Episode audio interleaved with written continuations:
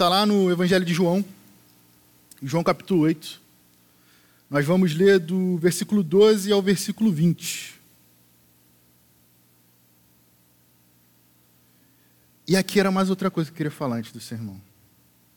Como, agora, como, bem como seminarista mesmo. Valorizem os nossos pastores. Esse é um texto, estava falando aí com o Gabriel, que eu estou brigando, brigando entre aspas, há três semanas para montar um sermão. Então eu fico pensando assim, o quanto. É, eu estou vendo, na verdade, né? O quanto a gente tem que valorizar os nossos pastores. Porque às vezes a gente acha que, que é só subir aqui em cima e falar, e não é. E se tem, a gente tem pastores que conseguem, às vezes, montar sermões com uma certa facilidade, pelo menos parece, é porque eles já têm a prática ó, de muitos anos. Mas fecha esse parênteses. Vamos ler a palavra de Deus, então, lá em João 11, 8, do versículo 12 ao versículo 20. Diz assim a palavra de Deus. De novo lhes falava Jesus, dizendo: Eu sou a luz do mundo. Quem me segue não andará nas trevas, pelo contrário, terá a luz da vida. Então lhe objetaram os fariseus: Tu dás testemunho de ti mesmo, logo o teu testemunho não é verdadeiro.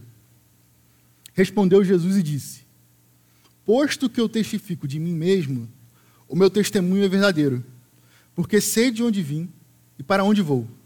Mas vós não sabeis de onde venho, nem para onde vou.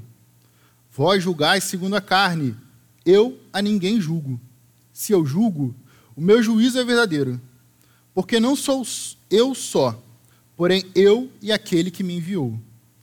Também na vossa lei está escrito que o testemunho de duas pessoas é verdadeiro. Eu testifico de mim mesmo e o Pai que me enviou também testifica de mim. Então eles lhe perguntaram: Onde está teu Pai? Respondeu Jesus: Não me conheceis a mim, nem a meu Pai. Se conhecesseis a mim, também conhecerias a meu Pai. Proferiu ele estas palavras no lugar do gasofilácio, quando ensinava no templo, e ninguém o prendeu, porque não era ainda chegada a sua hora. Graças a Deus pela sua palavra.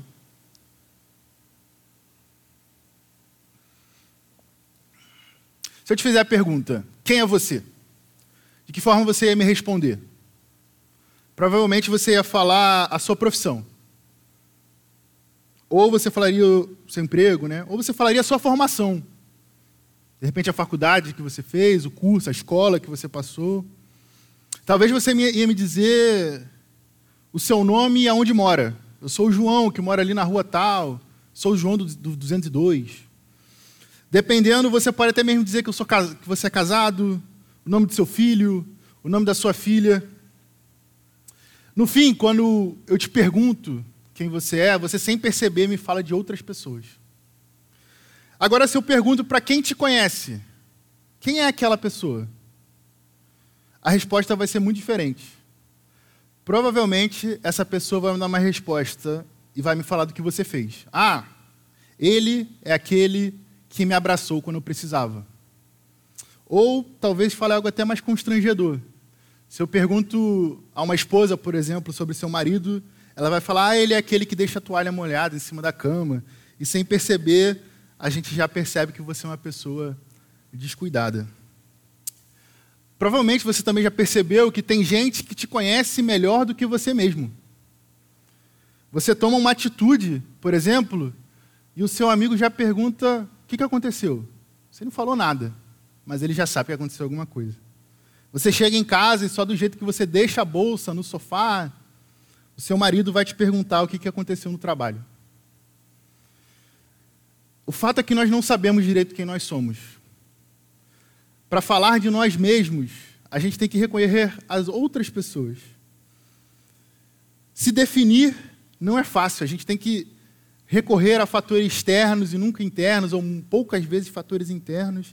Eu já adianto que se definir é difícil. Talvez beire o impossível, pois nós não somos capazes de nos conhecer completamente. Talvez por isso que existam pessoas que te conhecem melhor do que você mesmo. Ou pelo menos conheçam lados que você não conhece. Se conhecer não é uma tarefa simples, porém Jesus se conhecia muito bem. E nesse diálogo que nós acabamos de ler, estavam justamente interrogando Jesus acerca de quem ele era. Ele ocorreu numa das idas a Jesus a Jerusalém, num período que a gente conhece como a festa dos tabernáculos.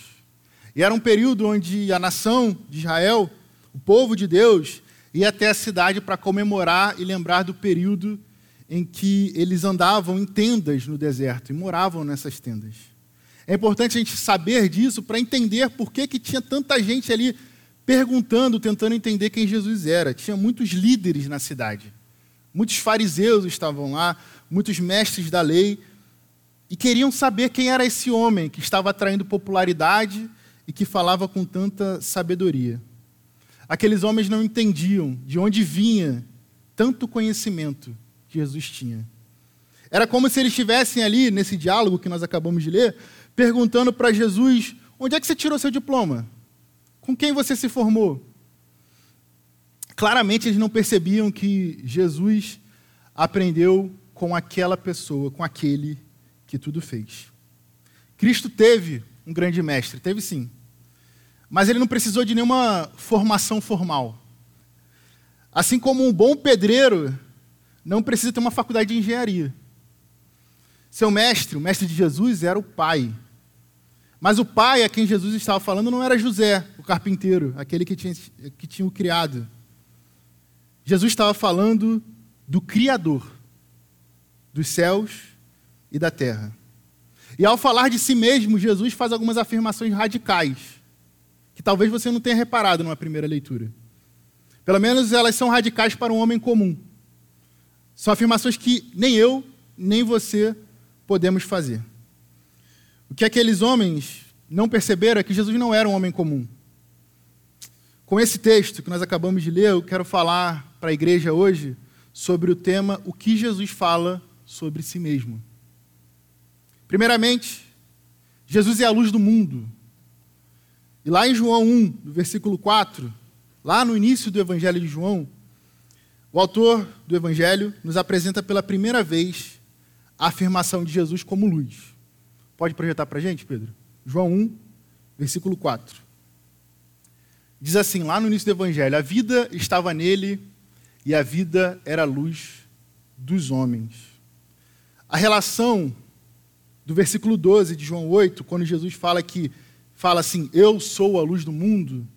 A relação desse versículo com o versículo que está lá em João 1 é muito clara, perdão do trocadilho, e é muito clara também quando a gente lê esse versículo de João 1, uma relação entre a vida e a luz.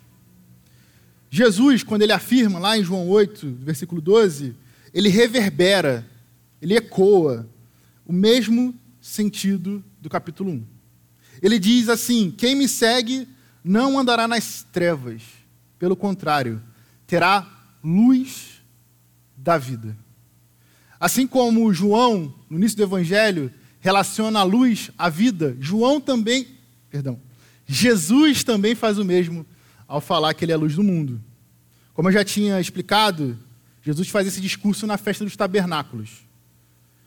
E esse é o período que os judeus festejavam o sustento de Deus no deserto. Mas tem um episódio nesse período do deserto que se relaciona diretamente ao que Jesus estava falando. Tem um trecho lá em Êxodo 13, no versículo 21 no versículo 22, que o Pedro vai projetar para a gente, que a gente lê um episódio super importante, onde Deus guia o seu povo no deserto como uma coluna de fogo para iluminar o caminho. Diz assim: O Senhor ia adiante deles durante o dia, numa coluna de nuvem, para guiar seu caminho. Durante a noite, numa coluna de fogo, para alumiar a fim de que caminhassem de dia e de noite. Nunca se apartou do povo a coluna de nuvem durante o dia, nem a coluna de fogo durante a noite. Jesus, quando fala ser a luz do mundo, ele está falando que ele mesmo é aquele que guiará o mundo no escuro. Assim como Deus fez com o povo, com o seu próprio povo, no deserto, mostrando o caminho correto. A luz também, para a tradução judaica, indica conhecimento. a gente acabou de orar por iluminação, para que Deus nos desse a, a compreensão daquilo que Ele fala em Sua palavra. Quando a gente ora por iluminação, a gente está pedindo por conhecimento. É uma, uma herança que a gente tem do, do judaísmo. Mas isso era muito mais evidente para os judeus. Porque quando eles lembravam desse episódio, esse episódio de Deus guiando o povo com uma coluna de fogo, eles entendiam que Deus estava iluminando aquilo que eles não conheciam, o caminho. Deus estava iluminando aquilo que estava oculto em trevas, aquilo que eles não sabiam que estava pelas frentes. Andar em trevas é andar, andar no que não se conhece. E se a gente anda no que a gente não conhece, o nosso destino é a perdição. Ou de uma forma mais simples, andar sem ver é andar para se perder. Você já tentou andar em linha reta em um campo de futebol? O campo de futebol não tem, não tem, pelo menos de uma trave até a outra, se não tiver jogador, você não vai ter nenhum impedimento, não vai ter ninguém ali para te impedir. De olhos abertos, você olha para a trave, você está aqui numa trave, você vai para outra, você chega lá facilmente. Agora, se você fecha os olhos, ou alguém te venda, vai reto para você ver o que vai acontecer. Você vai achar que você vai esbarrar na trave, você vai estar tá na, no, na lateral, você vai acabar chegando na, no escanteio. Andar em linha reta fica muito mais difícil. Muito mais difícil. Ter, então, a luz da vida, que é Jesus Cristo, é saber o caminho certo da vida. Quando Jesus diz isso, ele nos revela que é nele, em Jesus Cristo, que nós encontramos toda a sabedoria. E quando nós olhamos para a sua vida, para o seu exemplo, para o seu ensinamento, nós passamos a entender a maneira de viver, a maneira correta de viver. Ao andarmos com Jesus Cristo iluminando o nosso caminho, a gente pode andar em linha reta, em direção à vida eterna, sem nos perdermos no caminho, com risco de cairmos no abismo do pecado. Assim como Deus guiou o seu povo no deserto, Jesus nos guia diariamente em nossa vida. Isso só é possível, só é possível que Deus, que Jesus, nos guie se a gente ouve Ele. E Jesus então fala para aqueles fariseus que Ele é aquele a quem nós devemos ouvir. Os fariseus estavam confrontando Jesus sobre o que Jesus estava falando acerca de si mesmo. Jesus estava falando: Eu sou a luz do mundo. Pela lei judaica, a verdade só podia ser estabelecida uma vez que duas ou três pessoas dessem um testemunho acerca daquilo ali. Então, se eu, se eu derrubo alguma coisa aqui e eu falasse, eu derrubei, isso não é verdade. Agora, se o Vlá me visse derrubando e eu falasse, eu derrubei, e o Vlá fala, é, eu vi. Essa é a verdade, então. Era assim que funcionava para aqueles homens. Uma vez que Jesus fala de si mesmo, aqueles homens acham que ele não, não está falando a verdade, porque não há quem confirme aquilo que Jesus está falando. Só que Jesus apresenta àqueles homens um mistério. Um mistério, inclusive, que prevalece até hoje. Quando Jesus fala, ele não fala só por ele mesmo. Jesus fala em nome do Pai. A trindade, que é um conceito tão importante do, do cristianismo, é talvez o grande mistério da nossa fé. Como Deus pode ser ao mesmo tempo três e um. Jesus, quando fala, fala o mesmo que o Pai fala. Só que Jesus não é o Pai. Jesus não é a mesma pessoa que o Pai, nem a mesma pessoa que o Espírito Santo. Mas Jesus é um com o Pai e com o Espírito Santo. A gente leu isso há pouco tempo aqui, na nossa confissão de fé. Então, quando Jesus fala de si mesmo, quando ele dá testemunho sobre si, ele está falando com o Pai também. É como se o Pai também estivesse falando. Literalmente, o Pai também está falando com Jesus. Quando Cristo dá o seu testemunho, ou fala do seu testemunho, ele explica para aqueles homens o inexplicável.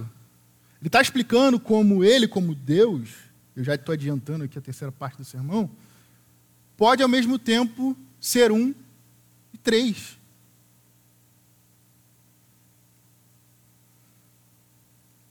Espera aí que eu estou com medo agora de falar uma heresia aqui. Porque falar de trindade é difícil. Jesus é um, distinto do Pai do Espírito Santo. Ah, eu quero deixar isso bem claro. Mas ele é um em natureza com o Espírito Santo e com o Pai. Eu sei que é uma coisa difícil de entender. E falar disso me gera muito temor, vocês perceberam aqui. Mas vamos seguir daí.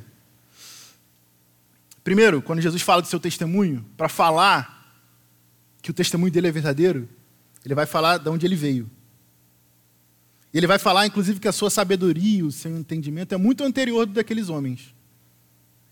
E ele vai, ele vai explicar isso um pouco mais adiante. Se Deus quiser, eu teria a oportunidade de pregar sobre esse trecho aqui também um pouco mais adiante. Ele fala de onde ele veio. E ele fala que a sua sabedoria, a sabedoria de Jesus, é muito anterior à sabedoria daqueles homens. Aqueles homens, no fim das contas, falavam do que liam. Mas Jesus falava da eternidade, porque Jesus foi gerado na eternidade. Jesus também sabe para onde ele vai, não somente de onde ele veio, porque ele sabe de todas as coisas, ele é onisciente. Jesus tem autoridade para fazer qualquer afirmação que nós não somos capazes de fazer. Porque ele, Jesus, estava na criação de todas as coisas. Quando Jesus fala, então, a gente precisa ouvir. Porque Jesus não fala somente de coisas físicas. Jesus não fala só do que a gente pode tocar. Ele tem conhecimento espiritual também. Ele não julga segundo a carne, e isso ele acabou de nos dizer. Ele Jesus é aquele que sonda o nosso interior. Como quando Mateus foi recebido como apóstolo e Jesus sabia exatamente o que se passava no coração dos fariseus, que condenavam as companhias de Jesus. Nosso mestre Cristo, Jesus, estava mostrando aqueles homens, aqueles mestres da lei, que quando ele falava, era necessário que eles ouvissem. E se aqueles homens não entendiam isso, é porque eles não conheciam o próprio Deus. O testemunho de Jesus não é como o nosso testemunho. Que Jesus fala não é como quando nós falamos. Jesus é o próprio Deus. E por isso ele sabe daquilo que nem nós mesmos sabemos. Uma ilustração muito utilizada para pensarmos na pessoa de Deus é a do relojoeiro. Você já viu um relógio por dentro? Ele tem pequenas peças Cada peça precisa estar precisamente ajustada e encaixada para o relógio não atrasar. Mas às vezes o relógio atrasa. E a gente troca a bateria e ele continua atrasando. O que, a gente tem que fazer? A gente tem que levar até um relojoeiro. Por quê? Porque o relojoeiro sabe exatamente aquilo que ele faz, aquilo que ele construiu.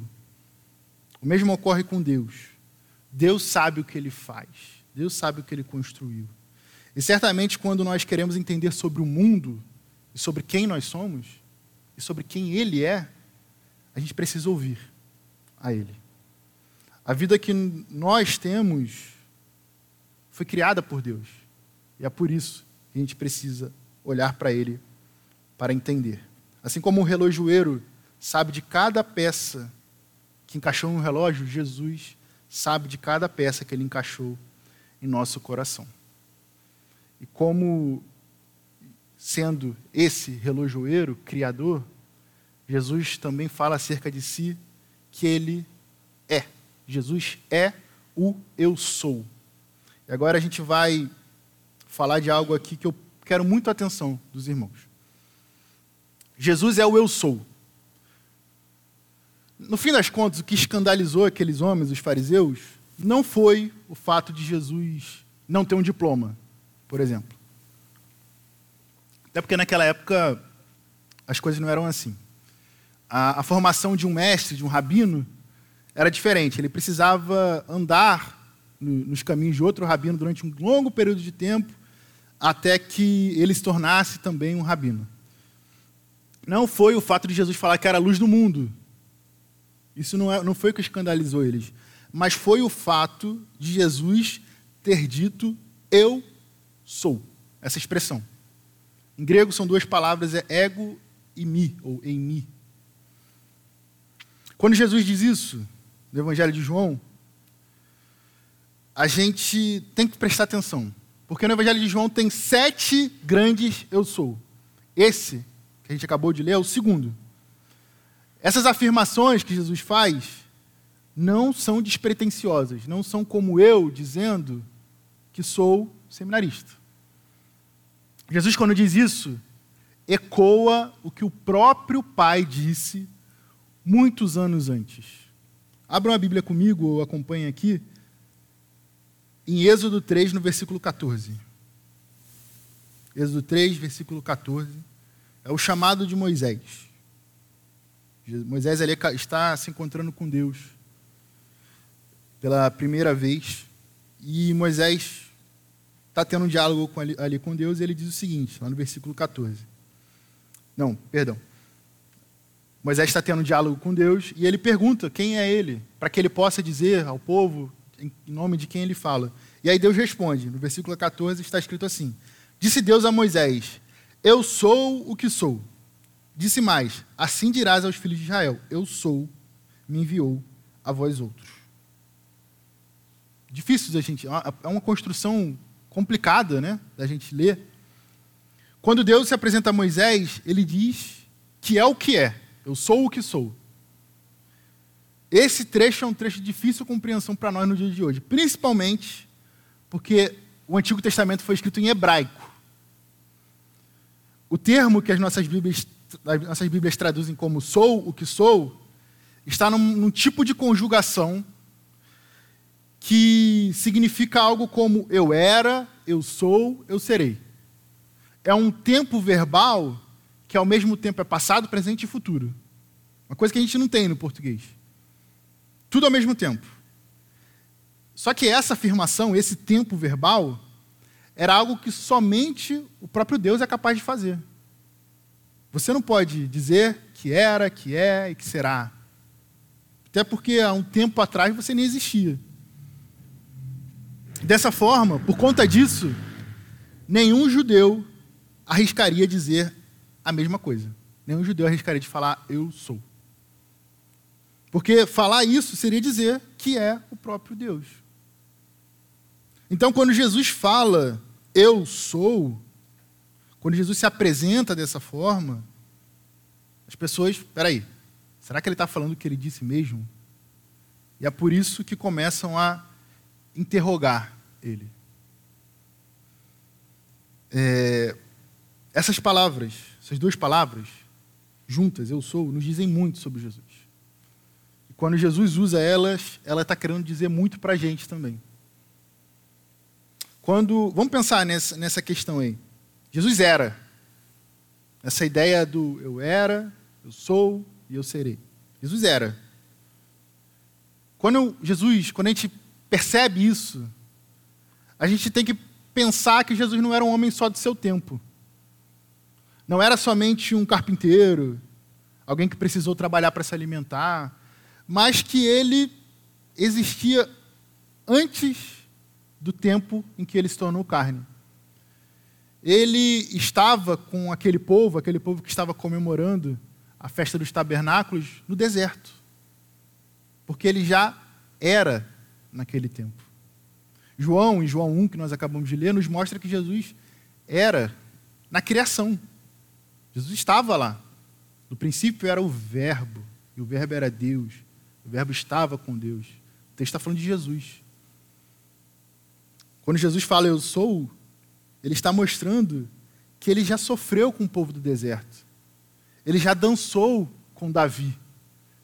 Ele peregrinou com Abraão também. Jesus é.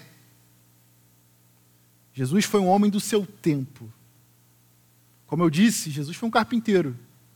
Jesus precisou trabalhar para se alimentar, que significa que Jesus teve fome. Jesus sofreu, teve frio, teve calor. Então, eu, eu, eu, acho que já foi falado aqui daquela série The Chosen.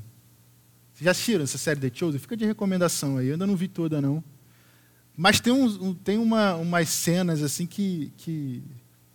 Jesus comendo, Jesus rindo. Jesus foi esse homem, foi um homem de seu tempo. Provavelmente Jesus tinha uma comida favorita. Parece bobagem, mas isso é importante a gente saber. Isso é importante porque significa que Jesus se envolveu com a comunidade que Deus o colocou, com a comunidade em que ele esteve. Ele sabia da realidade daqueles homens que ele estava conversando. E Jesus sempre será. Quando a gente chega então aos dias de hoje, a gente tem que lembrar disso. Jesus continua sendo. Significa, quando nós olhamos para isso, significa dizer ou entender que ele ainda sabe das nossas dores. Porque se Jesus sofreu com o povo no deserto, sentiu fome com aqueles do seu tempo, ele sabe também do que se passa hoje em dia. Ele não nos abandonou. Toda a obra que Jesus fez no passado, Jesus permanece fazendo. A gente pode, inclusive, ter acesso ao que Jesus ensinou no seu tempo o tempo até a cruz. Ele fala para nós hoje, através das Escrituras. Ele não nos abandonou. Jesus Cristo enviou o Consolador, o Espírito Santo. E por meio do Espírito Santo, homens foram usados para escrever as palavras de Jesus. E hoje nós temos a Bíblia. Tão importante que às vezes a gente despreza. Às vezes está no canto da nossa casa. Se, você estiver usando a, a, Hoje eu estava vendo um, no Instagram ali. Se você estiver usando a sua Bíblia para segurar a porta pelo amor de Deus, tire desse lugar, abra e leia. E eu descobri que isso não é tão incomum. Enfim, Deus moveu homens para escreverem a Bíblia. Deus moveu homens, inclusive, para fazer um aplicativo. Você não precisa carregar esse livro. Hoje eu, hoje eu uso o tablet, hoje o celular. Você não despreze isso. Não despreze a ação de Jesus hoje. Quando Jesus afirma que Jesus afirma, eu sou, ele está falando para aqueles homens, para os homens do passado, para nós hoje também. Então, quando Jesus fala de si mesmo, ele revela muita coisa. Muita coisa. Primeiramente, que ele não é como nós. Porque nós não somos capazes de nos conhecer completamente. Eu disse aqui, daquele exemplo, de às vezes você nem sabe que está chateado, você faz alguma coisa e seu amigo ou sua amiga vem te perguntar o que aconteceu. Jesus se conhece completamente. Jesus é diferente da gente. Se a gente precisa de outra pessoa, às vezes, para ver onde nós estamos errando, Jesus foi aquele que não errou. Porque ele sabia onde ele poderia ser tentado e venceu a tentação no deserto.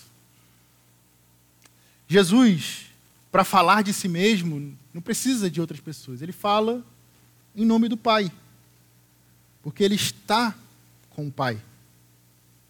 Jesus é a luz do mundo.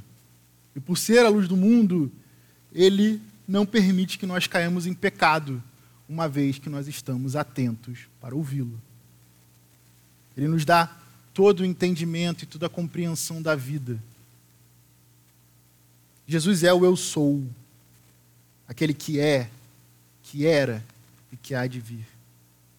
Jesus é aquele que nós precisamos estar atento o tempo todo, porque ele ainda fala conosco.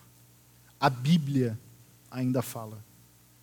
Jesus é o nosso Salvador, Jesus é o nosso Redentor, que nos conhece bem, que para nós nos conhecermos bem, também precisamos conhecer Ele muito melhor do que nós conhecemos. Eu te garanto isso. Não há ninguém que conheça tão bem Jesus quanto é necessário. Então, o meu desafio hoje para a igreja é conheça Jesus Cristo. Conheça melhor. Ouça o que ele fala na sua palavra, na Bíblia. Não deixe a sua Bíblia no canto da sua casa. Gostaria de orar com os irmãos, antes de passar a palavra para o reverendo Gabriel. Senhor Deus, nosso Pai, muito obrigado, Senhor. Obrigado porque o Senhor enviou o seu filho, para nos salvar. Obrigado porque o Senhor trabalha em nós ainda hoje, trabalha por nós ainda hoje. E a sua obra não se resume a um tempo definido, mas o Senhor sempre olhou por nós. Meu Deus, que a gente possa conhecer a Cristo cada vez mais. Que a gente esteja atento ao que Jesus fala. O que Jesus fala acerca de si mesmo. O que Jesus fala sobre nós. O que ele nos ensina. Onde ele nos transforma, onde ele quer nos transformar que a gente não ignore a voz de Deus, que a gente não ignore os ensinamentos de Jesus Cristo no nosso dia a dia, Pai. Que a gente possa se apegar àquele que é o eu sou. Que a gente não coloque a, a nossa vida no escuro, mas que a gente ande com aquele que é a luz do mundo e que não permite que nós caiamos no abismo da perdição. É o que eu te peço, te agradeço, Senhor, em nome do nosso Senhor Jesus Cristo. Amém. Amém, meus irmãos. Deus abençoe.